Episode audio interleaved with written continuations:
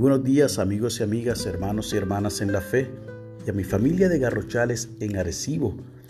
Hoy es miércoles 21 de abril del año 2021 y este es el día que ha hecho el Señor. Quiero aprovechar este espacio para felicitar a mi amada hermana Mayra Alicea Rivera que el domingo cumplió años y asimismo el lunes cumplió años mi amado hijo Suanel Abner Alicea Estremera.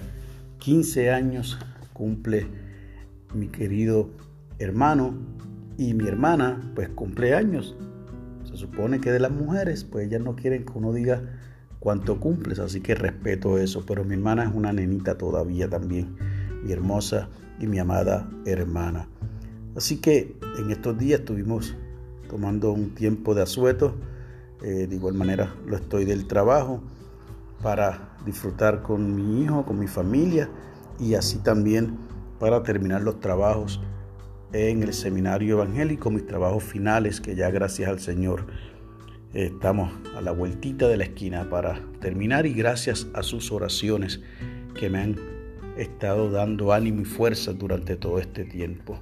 Y hemos estado efectivamente orando sin cesar durante todo este largo tiempo para terminar esta jornada que tan solo es el final de lo que, lo que es una carrera académica, pero el comienzo entonces de todo lo que resta en este ministerio que para la gloria y honra del Señor ha puesto en mis manos. Vamos entonces a la lectura de este eh, aposento alto, ¿verdad? La que tenemos para el día de hoy, de la señorita Karen Phillips.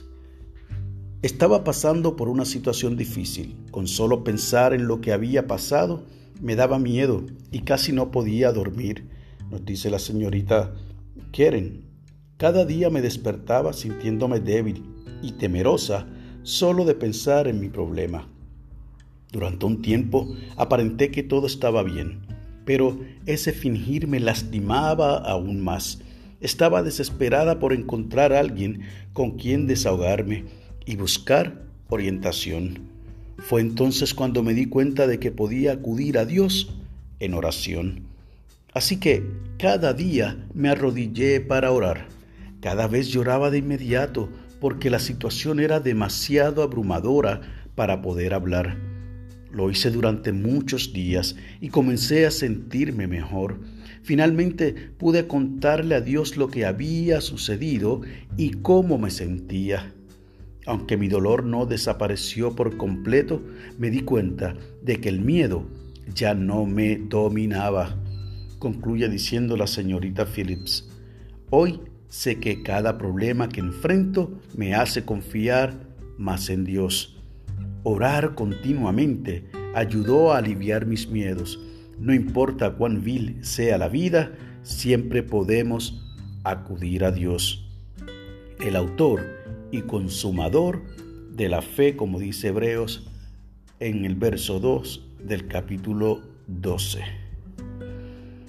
La oración sugerida por Keren, oh Dios, siempre recuérdanos a orar y confiar en ti a pesar de cuán difícil sean las condiciones de la vida.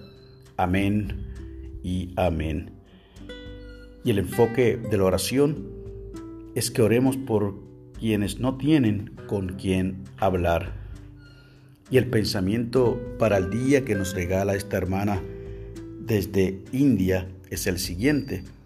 Aun si mis oraciones carecen de palabras, Dios escucha. Y es en efecto lo que el apóstol Pablo le escribió a los cristianos en Roma, en ese capítulo 8, verso 26 al 28, que sirve de base para la ilustración que acabamos de leer.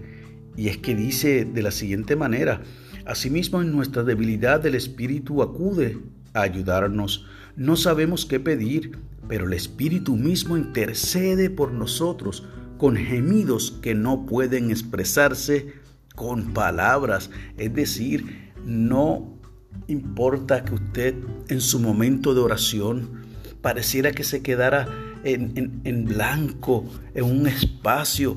Oiga, permita entonces que en ese tiempo sea el Espíritu Santo que interceda por nosotros, de manera que espíritu y alma se hagan uno, y entonces el Señor escuche nuestro gemido, escuche nuestro sentir.